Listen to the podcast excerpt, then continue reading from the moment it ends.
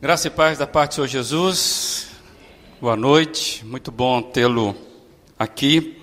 Vejo pessoas que nos visitam, que Deus possa abençoar a sua vida. Você que não está nos acompanhando agora também, que pela porta da frente do seu coração você possa receber esse Jesus que nós cantamos é, nesta noite. É, deixa eu fazer uma pergunta. Aí está dando a dica.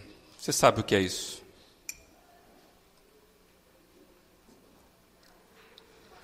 É um bastão para uma corrida de revezamento. Uma das provas que vem de longas datas nos Jogos Olímpicos é a corrida de revezamento, que consiste de que o, a equipe ela é dividida por quatro pessoas, e aí cada pessoa corre um tempo, né, uma metragem, e passa o bastão para o outro. E esse então pega o bastão e, e segue até o final. Tem quatro pessoas correndo 100 metros, tem quatro pessoas correndo 400 metros. Essas são as provas principais. A regra é que o bastão esteja sempre nas mãos dos corredores. E então existe toda uma, uma técnica que os atletas desenvolvem para que possam chegar mais rápido possível com a meta que é, em menor tempo, cruzar ali a, a fita com o bastão passando de mão em mão. É, Existe uma regra bem clara na corrida de revezamento. Uma das regras é que cada atleta tem a sua raia para correr.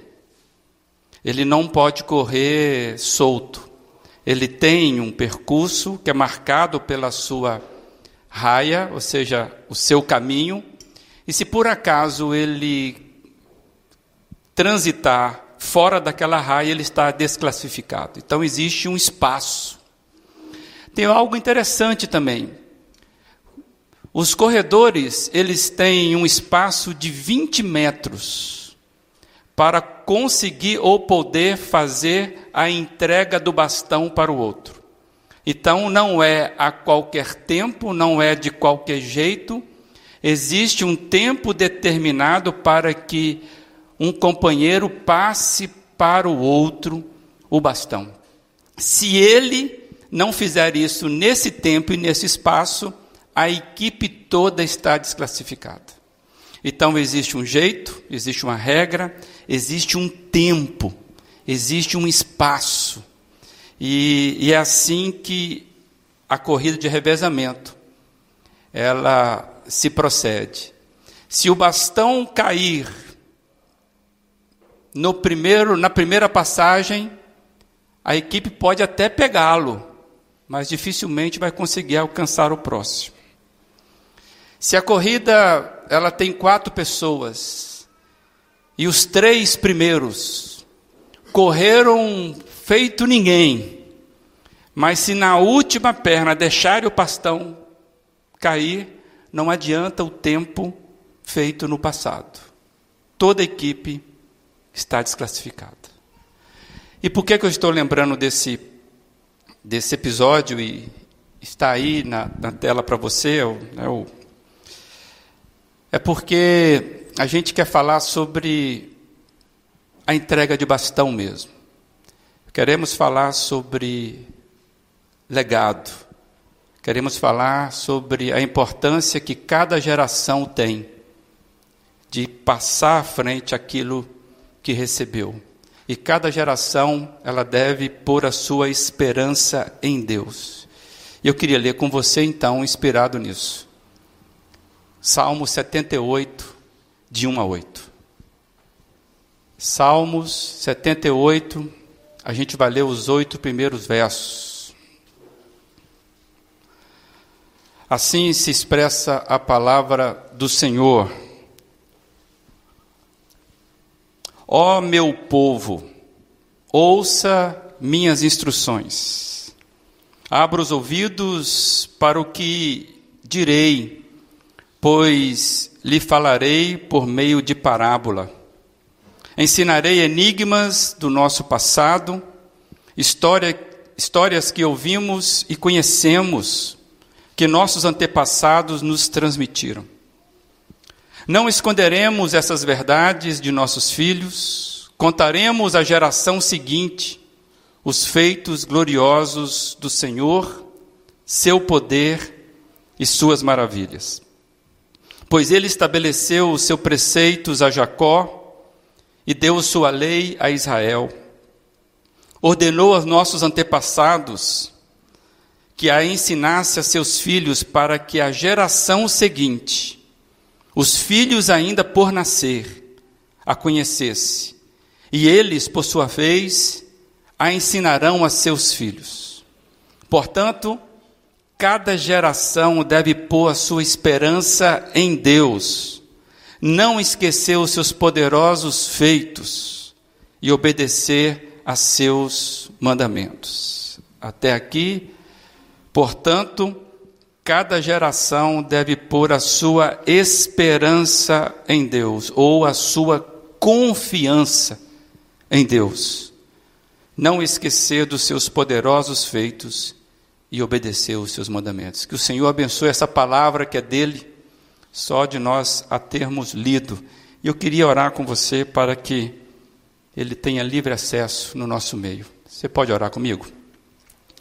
Nosso Deus e nosso Pai, a gente está diante da tua palavra e nós cremos que ela é viva para falar aos nossos corações ainda, ainda hoje, ó Deus que apesar da minha limitação, apesar, Deus, da imperfeição desse encontro, o Teu Espírito Santo encontre os corações sensíveis, abertos, para receber aquilo que é do Senhor.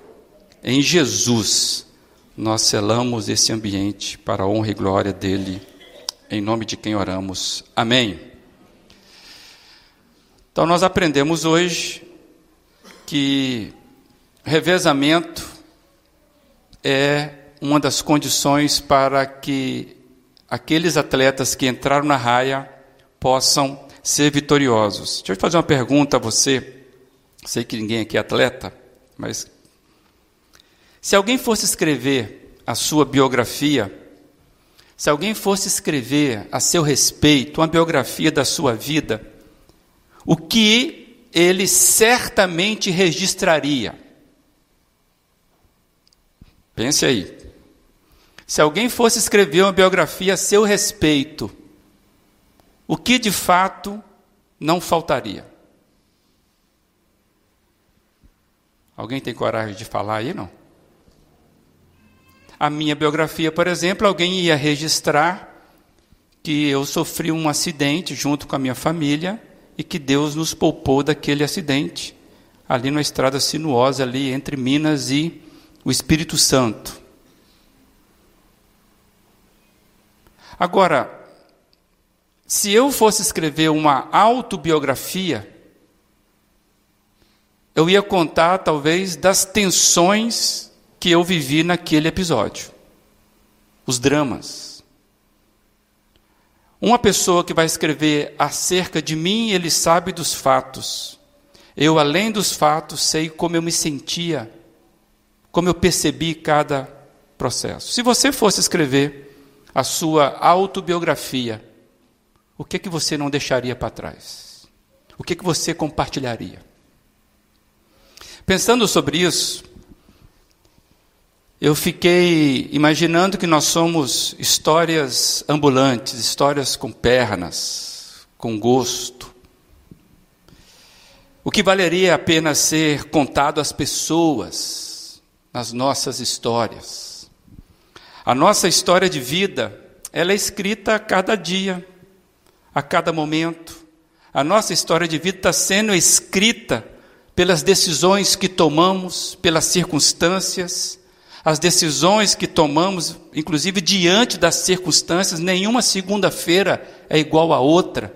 Amanhã é uma nova segunda-feira, com novos problemas né? Mas nossa história de vida ela também é cercada por incidentes, por acidentes, sentimentos, emoções.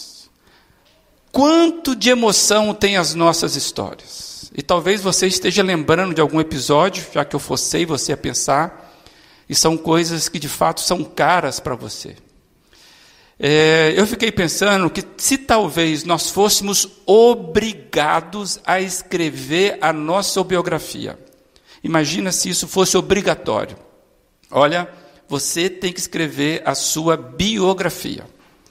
Eu fiquei imaginando que se isso fosse é, real, eu acredito que a gente ficaria mais atento, porque a gente ia ficar mais é, cuidadoso com aquilo que nós estaríamos deixando para que as pessoas lessem é, para que a próxima geração lesse a nosso respeito.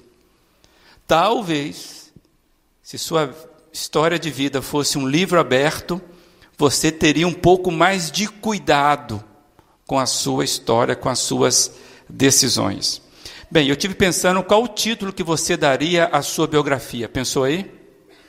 O meu eu pensei, como é que eu daria o título da minha biografia? Eu tenho dois caminhos aí. Um título interessante seria Uma Vida que Valeu a Pena. A outra seria Uma Pena de Vida. Misericórdia, né?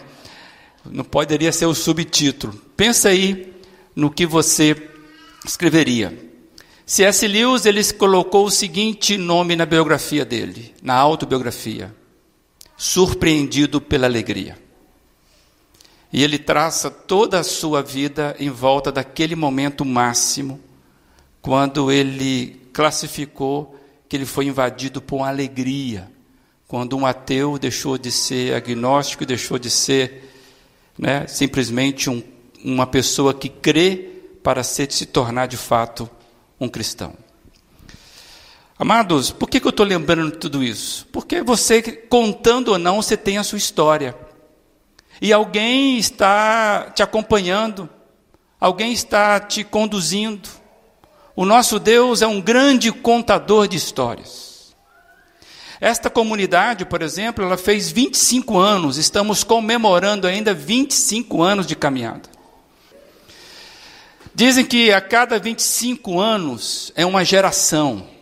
Podemos contar a, a história de uma geração a cada 25 anos. Eu, por exemplo, já vivi, se for essa contagem está certa, pelo menos duas gerações, já passei. E eu quero chegar a mais tempo, né? Então, o que eu quero trazer, amados, que eu acredito que quando nós fechamos um ciclo, por exemplo, como esse, e é normal que a gente faça isso na nossa vida, por isso que nós comemoramos aniversários, no primeiro momento a gente fica feliz com meu aniversário, depois a gente fica reflexivo, depois parece que a gente fica envergonhado. E depois nós voltamos de novo a ter orgulho da nossa, da nossa, do nosso aniversário. Já viu que como que o, aquelas pessoas né, mais idosas, ela tem orgulho de dizer, olha, já tenho tanto. Amém por isso.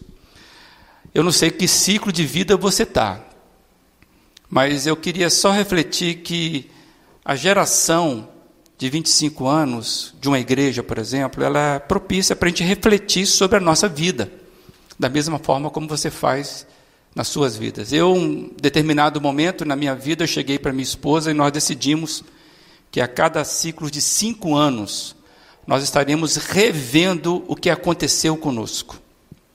Não quer dizer que a cada cinco anos, no final de cinco anos, nós, nós deveríamos mudar alguma coisa, mas refletir a cada cinco anos. Porque cinco anos é uma formação. Né? Basicamente, você conclui um curso né, é, em cinco anos. E que, por incrível que pareça, a cada final de cinco anos, nós tomamos algumas decisões importantes nas nossas vidas. Amados, quando a gente olha a nossa comunidade, e você pode adaptar tudo isso para você, mas eu quero falar a nossa comunidade. A pergunta é: passamos 25 anos, e o que seremos nos próximos 25? O que essa comunidade vai ser nos próximos 25 anos? E a Bíblia nos alerta que a responsabilidade de nós deixarmos um legado para a próxima geração é algo fundamental para uma comunidade como a nossa. Como a gente leu aí no Salmo 78, que diz: Contaremos à geração seguinte os feitos gloriosos do Senhor, seu poder e suas maravilhas. Essa é uma concepção muito forte, mas, lamentavelmente, quando você olha para a história bíblica, a gente vai ver que no transcorrer da história de Israel, nem sempre isso aconteceu. Nem sempre essa firmeza que nós vamos contar à geração seguinte os feitos maravilhosos do Senhor, isso nem sempre aconteceu. Isso começou muito cedo. Quando você vê, por exemplo, no início do livro do Êxodo, diz assim, Êxodo 1, versos 6 e 8, vai ser projetado para você. Diz assim: Ora, morreram José, todos os seus irmãos e toda aquela geração. Então subiu ao trono do Egito um novo rei, que nada sabia sobre José. Amados, hoje nós sabemos muitas coisas de José. José é o grande personagem que encerra o livro do Gênesis, conhecido como José do Egito. Aqueles tempos áureos que foram, é, é, por intermédio de José, foram é, grandes conquistas. Amados, José, como estadista, ele impediu a fome não só do Egito, mas de boa parte do mundo. E todo mundo ficou sabendo disso. O grande José, os grandes feitos, o livramento da fome, o tempo de prosperidade. Amado, bastou apenas uma geração para que todo este conhecimento e todo esse reconhecimento se perdesse. Uma geração toda morreu e falhou no legado de transmitir à próxima geração os grandes feitos do Senhor, como o Salmo 78 nos, nos ensina. E o testemunho de José para aquela geração se perdeu. E eu vi uma falha muito muito grande também no tempo dos juízes. Quem está fazendo o plano de leitura anual da Bíblia, que nós propomos aqui, já passou pelos juízes. E logo no início dos juízes, tem um refrão que vai se repetindo no decorrer do livro. E eu queria ler com você, lembrando aí, Juízes 2, 10 e 12, diz assim: depois que toda aquela geração foi reunida aos seus antepassados, surgiu uma nova geração que não conhecia o Senhor e o que ele havia feito por Israel. Então os israelitas fizeram o que o Senhor reprova, prestaram culto aos balaíns. Amados, é sempre uma consequência, sempre há uma consequência ou consequências negativas. Quando uma geração falha no seu legado de transmitir a sua vivência com o Senhor. E esta falha de Israel no passado já está logo no início, por exemplo, desse tempo dos juízes. Amados, o tempo dos juízes, quem leu está lembrado disso? O tempo dos juízes, amados, foi um, tempos difíceis, foi um profundo abandono da fé, uma apostasia quase que geral entre o povo, ao ponto de, de, de ter custado muito caro na vida deles. O Senhor rejeitou o povo. E quando você continua lendo, você vai ver que nos tempos dos reis, é muito triste como termina os livros, o livro dos reis mostrando que o reino do norte ele foi devastado e o reino do sul foi mandado para o exílio, para o cativo. Por quê? Porque falharam no seu legado.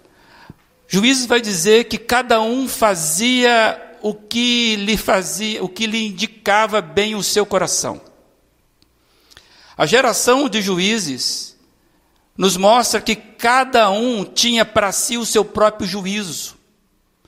Alguém não tinha poder de influência sobre o outro, cada um respondia conforme a inclinação do seu coração. Eu acho que os tempos de hoje são muito próximos desse tempo, onde a verdade é relativa ou as verdades são relativas, onde eu me envolvo conforme o meu sentimento, o meu desejo, a minha realização. Pessoas abandonam o casamento porque não se sentem mais felizes. Pessoas abandonam a igreja porque não se sentem mais acolhidas. Pessoas simplesmente saem de algum processo de trabalho ou de escola porque não se sentem alguma coisa. Mas quando nós olhamos para a Bíblia, a gente vê isso, mas quando nós olhamos, por exemplo, para a Europa, a gente percebe que a Europa, que foi o berço do cristianismo, o berço, por exemplo, de várias, vários avivamentos, o berço da reforma protestante. Quando nós olhamos para a reforma, o que vemos é o que há um verdadeiro esvaziamento do conhecimento de Deus, do relacionamento com Deus. A Europa hoje, amados, ela ainda vive se beneficiando dos valores cristãos que foram implantados no passado, mas as pessoas não têm noção nenhuma, consciência nenhuma acerca desses valores. Lamentavelmente, sem absoluta consciência de Deus e do temor a Deus. As igrejas lá na Europa, na Europa, elas que foram palcos de grandes encontros, avivamentos, Hoje as igrejas na Europa, elas são templos vazios ou foram transformadas transformados em teatros ou mesmo viraram apenas pontos turísticos. Eu queria conhecer uma grande, famosa igreja e eu, quando me deparei lá, o preço que era cobrado para eu poder entrar me, me desanimou. Fiquei só com a história. Amados, infelizmente, a Europa sofreu por não cuidar da graça que recebeu. Não se firmaram naquele valor que nós destacamos no Salmo 78, que diz: Contaremos à geração seguinte os feitos gloriosos do Senhor, seu poder e as suas maravilhas. Amados, a Europa de John Bunyan, a Europa de John Knox, de Martinho Lutero, de Susano Wesley, de John Wesley, a Europa de João Calvino, de Charles Spurgeon, essa Europa de muitos outros, essa Europa não existe mais. Lamentavelmente, amados, o cristianismo da Europa morreu. A geração atual não conhece absolutamente nada acerca de Deus. A Europa vive uma sociedade que virou as costas para Deus. Uma geração perdida, esvaziada do conhecimento de Deus. Lamentavelmente, a mesma coisa está acontecendo com os Estados Unidos, que foi inclusive de onde nós recebemos os missionários que vieram para cá nos legando a fé, inclusive da Igreja Batista. A nação que ela exemplo que fora edificada pelos princípios, os valores cristãos desde o nascimento. Simplesmente, amados, vem se transformando aquela nação, aquele grande povo, numa nação que tem pessoas esvaziadas do conhecimento e das experiências vivas da fé em Jesus Cristo. Os Estados Unidos, lamentavelmente, está vivendo o mesmo processo de uma geração esvaziada do conhecimento de Deus. Amados, que eu fiquei pensando é que um passado glorioso não é capaz de sustentar a fé no presente por muito tempo. Quando vivemos de recordação, apenas atraídos pelo que foi o passado. E quando nós não cuidamos do presente, a gente acaba percebendo que nós estamos, talvez não percebendo, mas é uma prova de que nós estamos morrendo. Quando a sua lembrança está mais por aquilo que você viveu no passado, sem experimentar hoje, a experiência viva do Senhor, isso independe de idade. É sinal de que você está perdendo aquela fé viva que um dia foi importante para você. E quando não se planta no presente, não se colherá no futuro. Por isso, com a igreja como essa, que está completando 25 anos, ela precisa lembrar da responsabilidade que ela tem. Cada geração tem a responsabilidade de ensinar a próxima geração. E meus queridos, eu entendo que nós precisamos criar nesta igreja e noutras, criar com urgência, com urgência e com intencionalidade, urgência e intencionalidade, a cultura do legado. Nossos filhos, nossos netos, serão negativamente impactados, e diretamente por isso, se nós falharmos. Quantos avós tem aqui? Diz que o coração do avô ele é mais macio que o coração dos pais, dizem. É, é verdade, né? É isso aí. Então, nós sabemos o que é isso. Amados, quando nós falhamos, quando nós falhamos em deixar um legado para a próxima geração, a gente vai perceber que isso vai afetar diretamente os nossos. Amados, a minha oração é que haja um despertamento em nós. Que a gente possa atentar para a palavra que nos diz que uma geração deve comunicar a outra geração. Se eu perguntasse a você, como anda o nível do seu legado, o que você tem deixado, perguntando para a nossa igreja, o que deixaremos, o que estamos fazendo para a próxima geração. E eu quero chamar um alerta que até hoje é forte em Israel, está na Bíblia, espero que isso possa ser mais uma vez palavra do Senhor para te impactar sobre essa reflexão. Deuteronômio 6, de 4 a 7. Já li recentemente esse texto. Ouça, ó Israel, o Senhor nosso Deus é o único Senhor. Ame o Senhor, o seu Deus, de todo o seu coração, de toda a sua alma, de todas as suas forças. Que todas essas palavras que hoje lhe ordeno estejam em seu coração. Ensine-as com persistência a seus filhos Converse sobre elas quando estiver sentado em casa, quando estiver andando pelo caminho, quando se deitar e quando se levantar. Esta é a proposta de Deus para o seu povo. E a minha pergunta é: o que nós estamos deixando para a próxima geração? Qual será o nosso legado? Se a próxima geração for escrever um livro a nosso respeito, o que ela vai contar? O que ela dirá?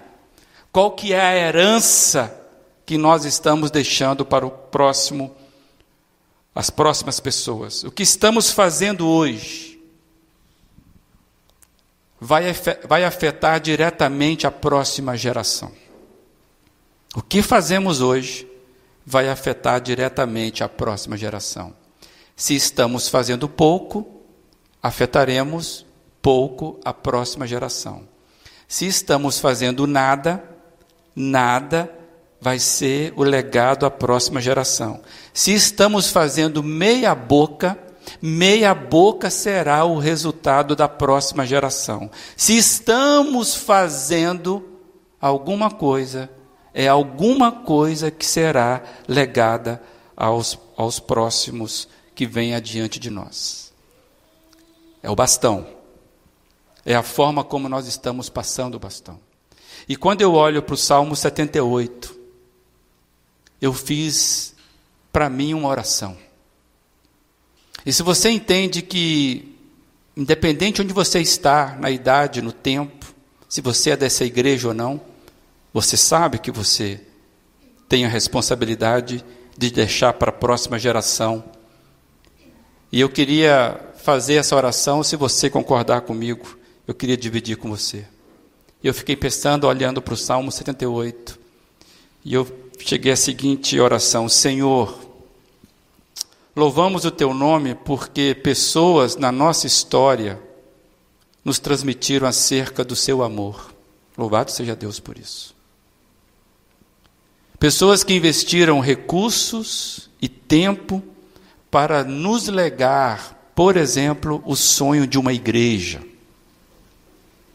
Por isso, nos dispomos a manter este legado da verdade do Evangelho na vida dos nossos filhos. Aceitamos a responsabilidade de contarmos à próxima geração os feitos gloriosos do Senhor, seu poder e as suas maravilhas. Aceitamos a responsabilidade de contar à próxima geração os feitos gloriosos do Senhor, seu poder e as suas maravilhas. Aceitamos a responsabilidade de contarmos à próxima geração os grandes feitos do Senhor, a fim de que elas venham a conhecer e amarem a Jesus Cristo. Que a geração, as gerações futuras possam ouvir dos nossos filhos. Aqueles que ainda estão por nascer, a mesma verdade e venham a conhecer e amarem o Senhor Jesus. Que sejamos conhecidos como a geração que não deixou o bastão cair. E assim participemos da esperança a esperança confiante que cada geração vai depositar no Senhor, o dono da nossa história, em nome de Jesus. Amém? Quem está comigo aqui? Amados, que essa igreja possa de fato se preocupar com isso. E eu quero louvar a Deus, porque Deus tem levantado aqui pessoas que estão plantando e investindo na próxima geração. Tem umas pessoas muito queridas nessa casa que estão investindo nas nossas crianças, estão investindo na vida dos nossos juniores. Eu quero louvar a Deus por pessoas que estão investindo na vida dos adolescentes dessa casa. Eu quero dizer a vocês que vocês me inspiram, porque Deus escreve a história assim. E eu queria desafiar você a se envolver nesta causa de deixarmos para a próxima geração os grandes feitos do Senhor. E eu queria perguntar a você, se por acaso você fosse a única pessoa desta comunidade, da qual estaria a responsabilidade de deixar o legado para a próxima geração, como é que seria contada essa história? Se fosse você a única pessoa, o que você estaria alegando à próxima geração? Eu queria que você curvasse a sua fronte. E mesmo que você não seja dessa comunidade, a sua vida, por certo, se você está aqui, você teme ao Senhor. E talvez a sua oração seja: Senhor, não me deixe perdido de participar da grande história que o Senhor está escrevendo no decorrer da história.